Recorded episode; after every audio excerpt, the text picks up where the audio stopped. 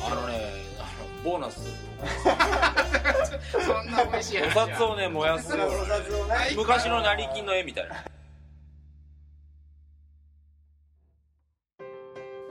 二軍ラジオ第51回。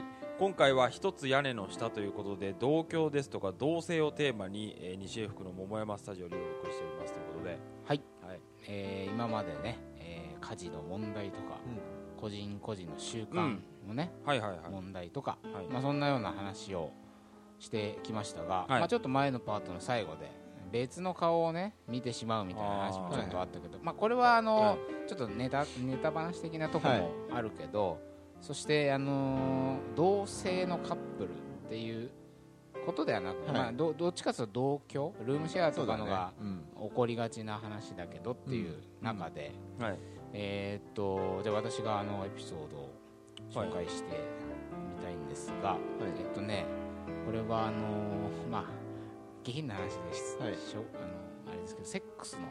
いいんじゃない下品じゃないよ。よあ違いますね。エッチな話で。下品な話を前置きしてお前うんこの話散々しといてんの セックスの話で下品前置きして。下品下品セックスはもう神秘的な行為なんで本当にね。はい。ちょっとエロい話で恐縮ですけどあのーやっぱりね、えー一つ屋根の下で暮らしているとやっぱ性の問題っていうのもあるわけですまああるでしょうね。それで、まあ、これとの友人の、えー女の子から聞いた話なんですが、はいはい。まあ、その友人はねあのし親戚？いとこ？うんと、うんまあ、同じ田舎から上京してきたみたいな感じであいとこは男の人女の人？女女女同士女同士で。うん。あ。暮らしているというはいはい。友人がいて、はいまあ、いとこ仲良くて年もほぼ近いみたいな、うん。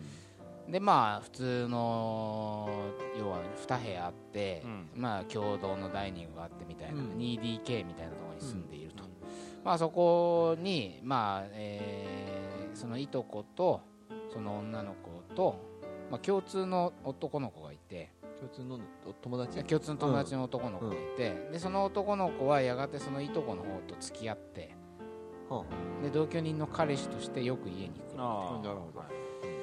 っていう状況がありまあここでセックス。その子がじゃなくていとこがいとこがやっぱセックスをしてるその声がねの。聞こえちゃうんだって。これあの私たちもねあの、はい。男3人で住んでて、うん今後ねもし女の子が来た時に、はい。全部ねあの部屋に録音して佐藤さん見張ってるんで。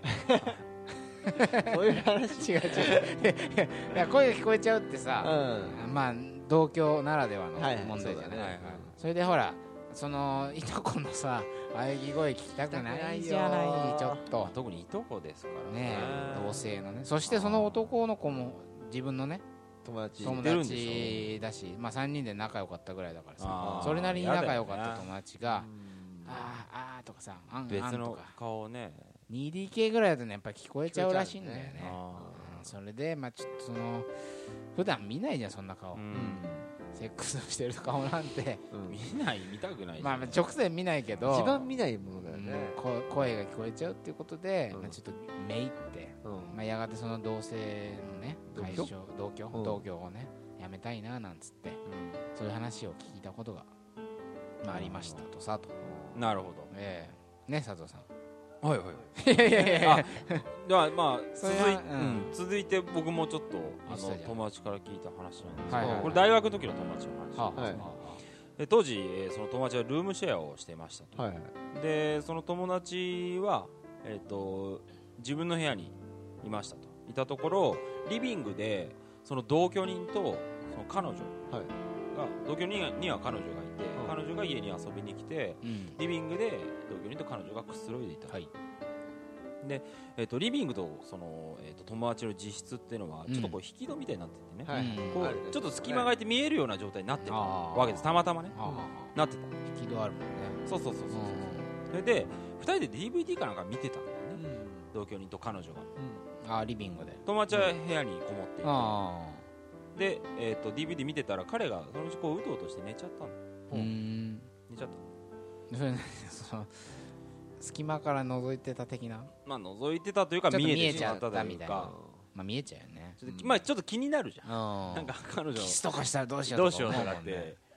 で気になっててうん。見てたら、うん。こう彼が寝た後に、うん。彼はちょっとこう離れていったんですね。でしばらくして戻ってくるとはあ。の歯ブラシをねほう。手に持ってるわけですよ。彼女は。彼の歯ブラシを。持って歯磨き彼のね歯ブラシを持ってか彼に？彼そう。彼の歯ブラシを持って手に 持って。手に持ってその 歯磨き粉をつけて彼の歯を磨き始めた。やおら。やおら。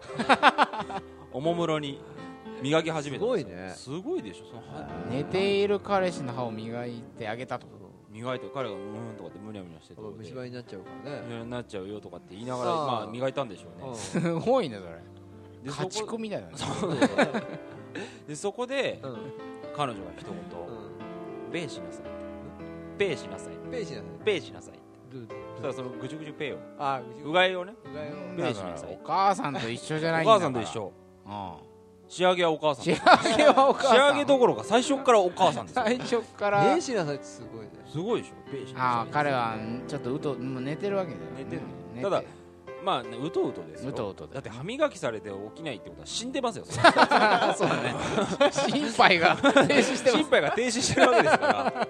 まあ意識はしてるわけ。そうだねそうだねだけどまあ甘えてるんでしょうね。甘えまあまあまあそうですよ。歯磨きされた感ないけどちょっと歯恥ず磨きめんかしいねどくさいやつなんかもう虫歯になっちゃえばいいね虫歯ね全部抜ければいいんだけど。まあそのセリフに愕然としてねその人の隙間を閉じてしまった。んですペイしなさいと彼のねそういうだからもう本当に子供まあ子供に戻ってる顔だよそうねだね。そそんな顔を見てしまって。子供扱いされてる。見たくない。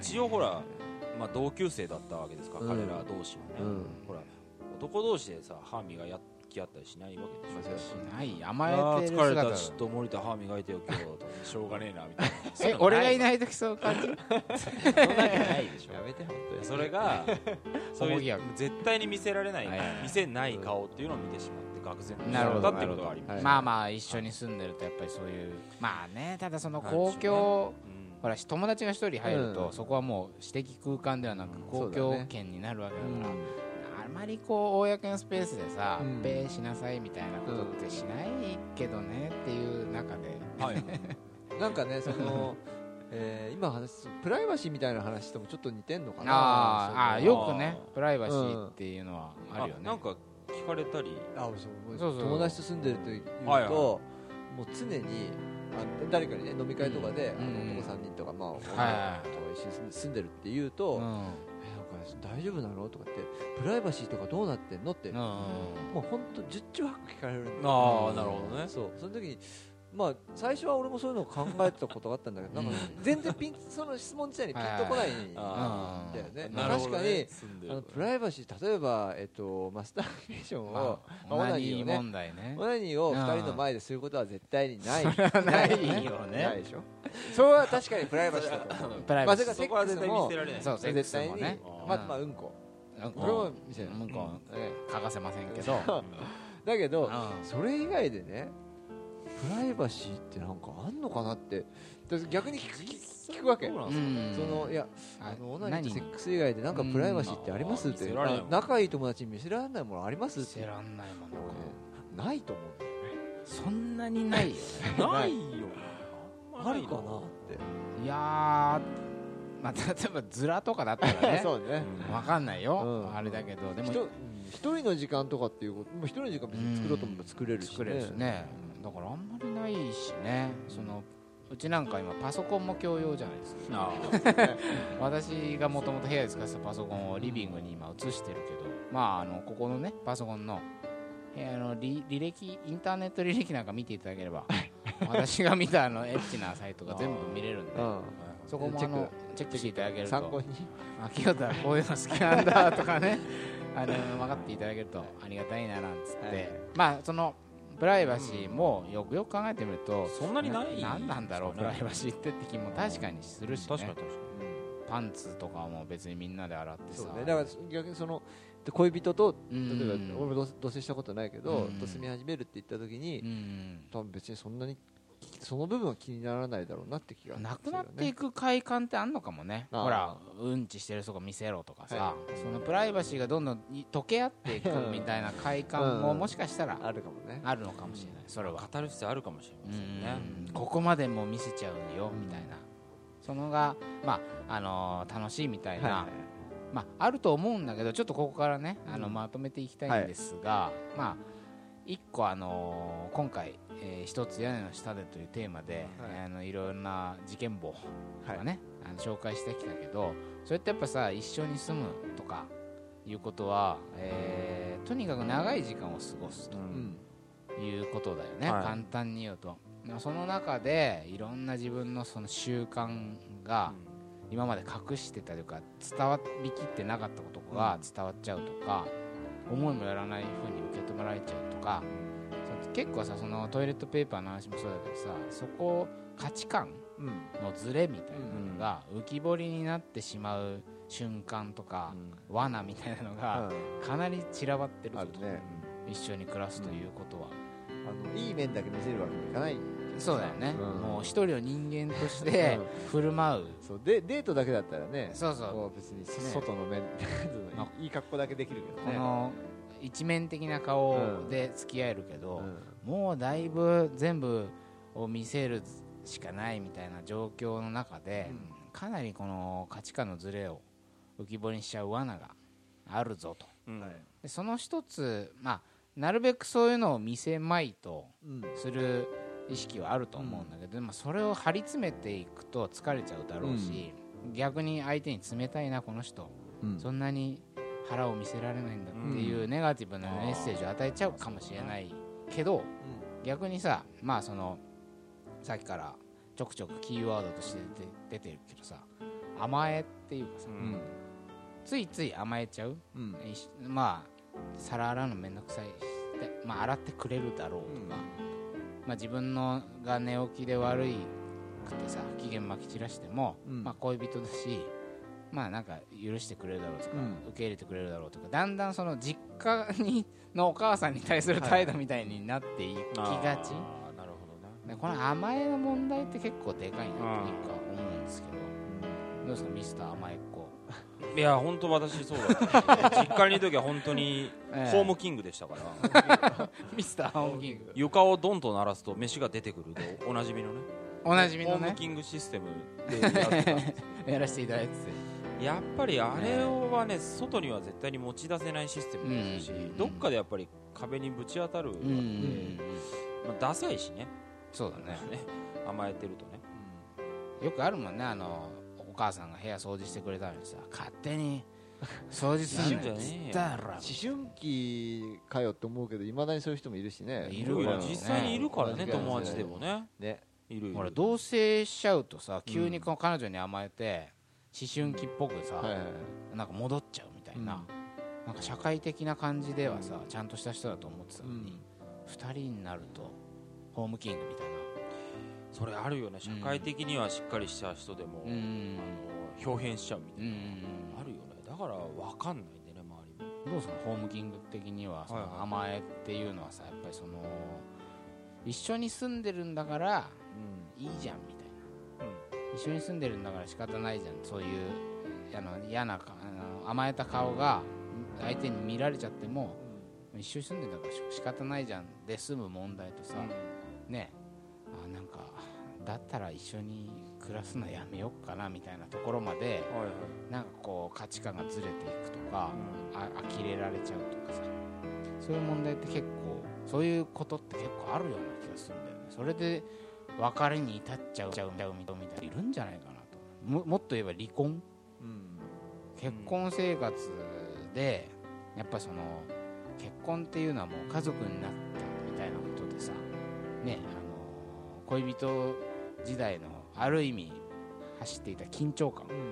これ失われていくようななるほどね。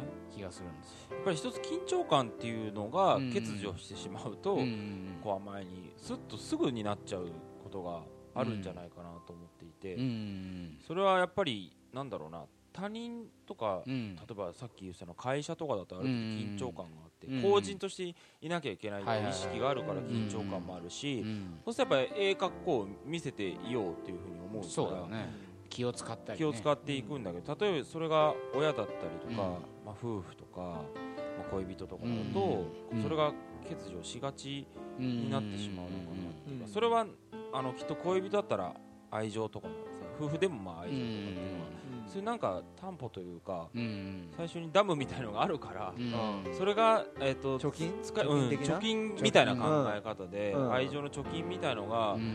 親とか夫婦とかだと多いから、ん。それを使ってる間は気づかない。うん。からやってあげ愛情でやって掃除もやってあげてるんだけども、うん。でもそこでちゃんとあのコミュニケーションして、ん。たまにやってねとかっていうのをやっとかないと、そうだね。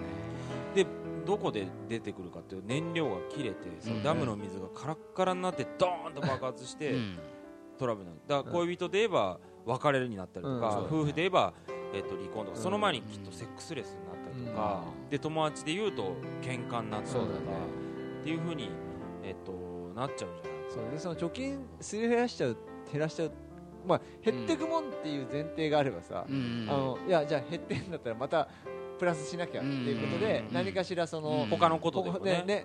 別に直接的なことじゃないと、うんなくてもいいと思うんだよね、あありがとうと言うとかさ。共有とか普段まあなんか全然別のことでコミュニケーションを取っておくぐらいのことでもい。いと思うんだけれども、そういうことをししないでずっとその甘えの状況を完全に相手からずっと一方的に搾取してるといつの間にか、えー、とそういうのがなくなってっちゃうっていうそうだはね。怖いね。慣れちゃううん。ねそのラインが当たり前になっちゃうと怖い工夫みたいなのも必要だよね。そのセックスレスみたいな話もそうだけどさ緊張感とか、なんかねうん。絶対にうん。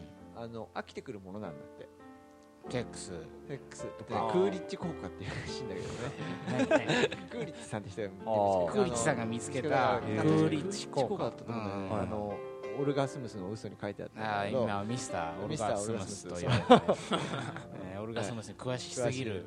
そう。32歳。えー31歳か、はい。はい。でだからえっとまあ仕組み的にそういうどんな動物でもそういうふうはいになってきちゃうものだから、うん。何かしらややっぱりあのそれをできるだけ、うん。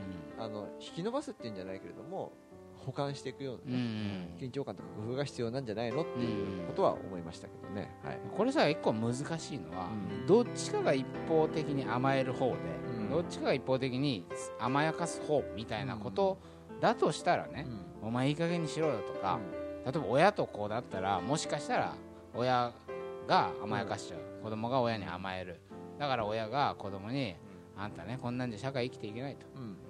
自分の部屋じゃん掃除しなさいとか、うんそれで叱ってうん。とかっていう関係性が成り立つかもしれないけどさ、うん恋人夫婦、まあ、もっと言えば親子もそうだと思うけど、うん。実はさ両方とも甘え合ってるって可能性もあるじゃん。ああ共依存ね。とかどっちもさっきさ冒頭にその話したけど、うん。どっちも被害者だと思って会っちゃって、はいはいなんで私のこと分かってくれないのとか、うんなんでこういうとこが伝わんないのとかさ、うん。もうこんなこと言わないのにやってよみたいな、うん。みたいなことがさなんかそのあるじゃない？はい。だから一方的ではなく両方があの被害者みたいな気持ちになっちゃってる時の方がうん。もっと難しい。どうしてこうしてくれないんだっていう感情になっちゃうとそのそれこに行く前にな、うん。ああ悪いけどこれやっといてくれるっていうのがあれば、うん。そんないわゆる不機嫌みたいな感情にはいかないんだけど、例えばその、えー、と子供の家事を全部やってあげる親にしてみても、うん。やっぱり子供に 切られたくないっていう心の動きがあるから、うん。バシッとそんなもん自分でやりなさいよって叩き出すぐらいのそうだね。ことが覚悟がないとダメだっていうふうにそれはやってあげたい。でそれがもうなんつうのかな存在意義みたいな感じになっちゃったりもするそれってね恋人にも思いっきり置き換え可能で、うん。彼に対する愛情の表現の仕方として、うん。えっと、彼の家事を全部やってあげることでしか、うん。えっと、なんていうのかな。こう私の存在価値みたいなのを表現できない、まあ逆も全然しっかりなんですけど、うん。でそのやってあげてるっていうことがうん。もう依依存症になっちゃってるよね。なってる、うん。なんかさ一個究極の形としてさ、うん。前にね佐藤候補とはい。あの新宿2丁目のゲイバーに、はいはい。ほら行った時に、はい。障害者のねうん。えーっとあの人学者さんだっけ、うんうん。障害者の学者さんの先生が、まあ、そのジェンダー、まあ、障害者で男性のね、うん。人なんだけどその人はあれゲイだっけ、あの人はあ違う。あーどうだったかな、うん。障まあ、障害者の性とかうん。についてちょっと語るみたいなトークショーがあってそれを聞きに行った時にね、まあ、障害者として生きるってことはさ、まあ、身の回りの世話というものに関してはかなり周りに依存しないとうん。生きていけないじゃない？やっぱりこの階段一つ登るのもできない、手助けがいるね。手助けがいるっていう時にやっぱその言えないと、はい。なんか日本社会冷たいみたいな気持ちになっちゃう、こんな車椅子の人間がここにいて階段の前でうん。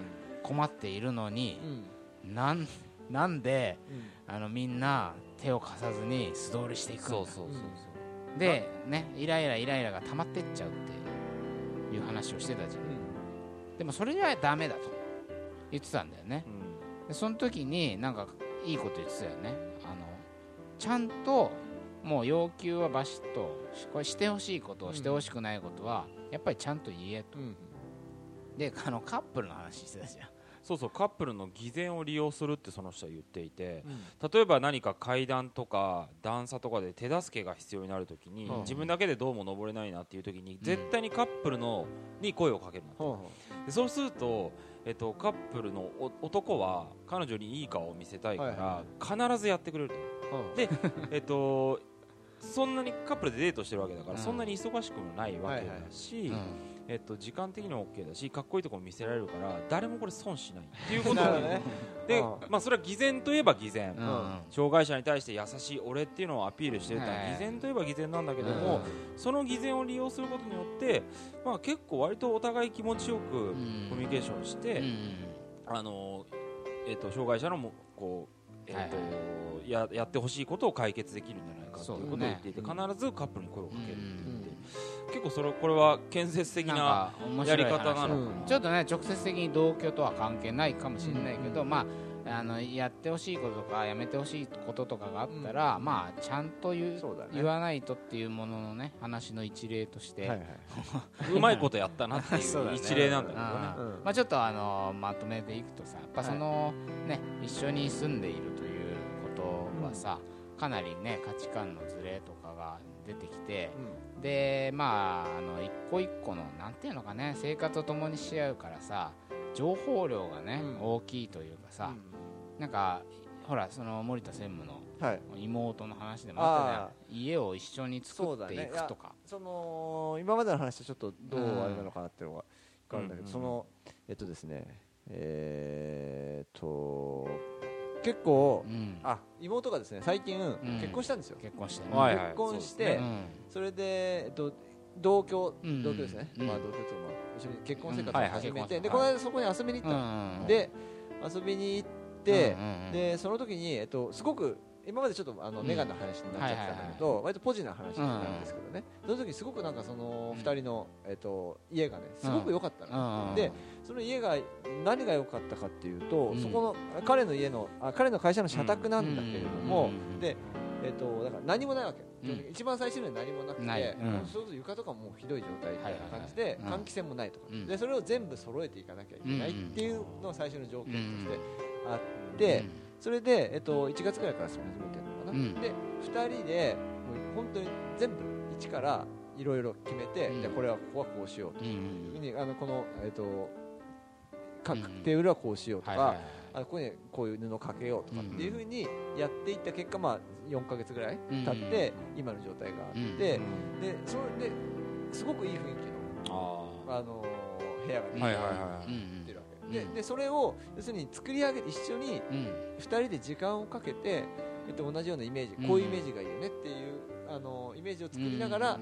えっと、時間をかけて作り上げていった結果がそれだったから、なんかすごくそれなんか見てあなんかそうだね。こういう同居はすごくいいなって思ったんだよね。だからそれな何がいいかっていうとやっぱり2人とも頑張っそこにちゃんと時間をかけていって、片っぽはほらよくあるのはさ片っぽがすごいいろいろやるけどあの結婚式決める時とかもそうだけどさああの最終的に身は置くからやっとけみたいな準備しといてそういう人もいると思うんだけど、やっぱあのそれは2人でやってたから、で時間をかけてるからすごくそうかいい雰囲気になってる。のかなっていうことだと思うんだよね。でも本当そういう家って行くと本当に居心地がいいんだよね、そうそうそう。俺も本当そういうことがあってうん知り合いの家に行って、うん。本当にボロ屋を一から作ってはいって何ヶ月かうん。もうかけてやったとう。やっぱりすごい居心地がいいんだよね。んうん。なんだろうね。だからそのさ同じ環境をなんかリノベーションサービスみたいなとこでうん。なんか30万円ぐらい払って3日間で作ってもらったとしてもうん。多分そのもしかしたらにじみ出るようないい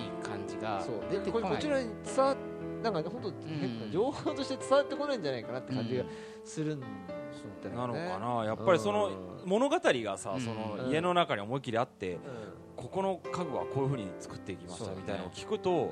なんか愛着が湧いてきてあだからこうなってるのとかなんかそれやっぱり楽しそうに話すんだよね。2人でかけた時間のことを話すとその空気がそう。いやそれは本当にいいねって思う。ねいや本当にそうだよね。本当のことだけど そうだね。あのいいねって思った素晴らしい。いやねうん。あこうこういうセンス結構あるんだなとかね。思思ったりとか。それはねすごく良かった。つまりその何がいいねこの話をうん。してもらいたかったのは、うん要するにもう面倒くさいっていうのってうん。結構今までずっとあったじゃない、で面倒くさいから、うん。ね手をかけずになんかを済ませたいっていうものうん。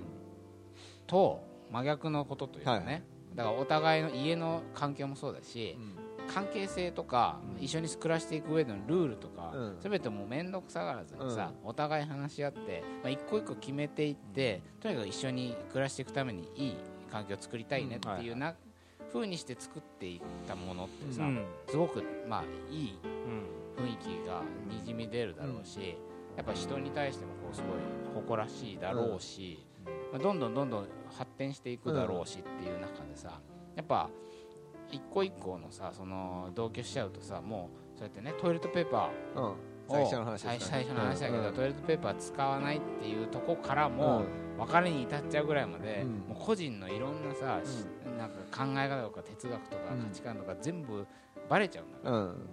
だからもう面倒くさがるとかなりの確率で、うん。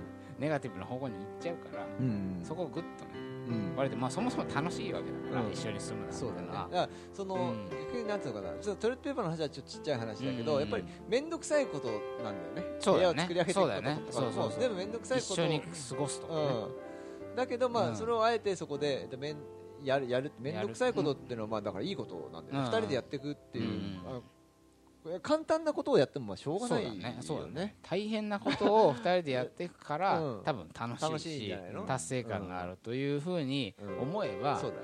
まあ皿を洗わないということで得られた楽ちんさとそうそうそう、そのそれによって失われたものをってどどっちがあれなのかなって考えるとさ、まあ洗っとく洗った方がいいなっえて言われてもさ例えば怒られてるとか、うんあるいはそれでそのさ最初のトイレットペーパーうんの子がね、うんあの別れを切り出したら、彼にとってはさなんでそんなにちっちゃいことで、っていうふうに思うと思うんだけど でもちっちゃいことじゃないないんだよね。うん。そそこに込められてる情報っていうのはすごく多くて、まあ、一応二人でよくし暮らしを良くしていきたいからトイレットペーパー変えましょうねっていうさ、二人の目的 うん。の、なんか果てにさいい暮らしがあるから言ってるのに、そうるせえなトイレットペーパーごとに変えりゃいいんでしょみたいになっちゃうと あこの人は2人で生活を良くしていこうっていう意思がないんだなっていうふうに、そういう無言のメッセージになっちゃうからまあだからあの危ないし、うん。逆にそういうとこ意識してうん。OK 変えます次からって言えばあなんかいいなってなるかもしれないっていう、そういうそういう話ですトイレットペーパーを変えたとか 家ができたとかって結果をシェアするのは当然なんだけど、うん。その途中の気持ちとか過程をうシェアしてるからきっとよまあり結びつきが強いものになるん、なっていくんじゃないかと、ね。だってできた家をさポンと用意されてさ、うんでもお互いのその途中のうん作っていく過程のね、あの時これ大変だったねみたいな気持ちをシェアしとかないとさ物語がね。何にも物語ができない、うん。トイレットペーパーにしても、うん。家にしてもその大きい小さいはあるんだけど、うんまあそう同じことなのかなまあそうだね。あのそのちょっと長くなってしまいはいましたが、まああの一つ屋根の下に暮らすってことは大変だし面倒くさいけど、まあそれだけやりがいがある なんだこのいつも結論がねね。なかなかチンプな感じになっちゃうけど 家庭重視の二軍ラジオということで。はい。道徳の教科書ですよ道徳の教科書のような感じで、先週はねあまりにもえちょっと下世話な。えそうですよね。いやゲノルマンディあノルマンディーか。ちょっとかなり真面目な話になってしまいましたが、はい。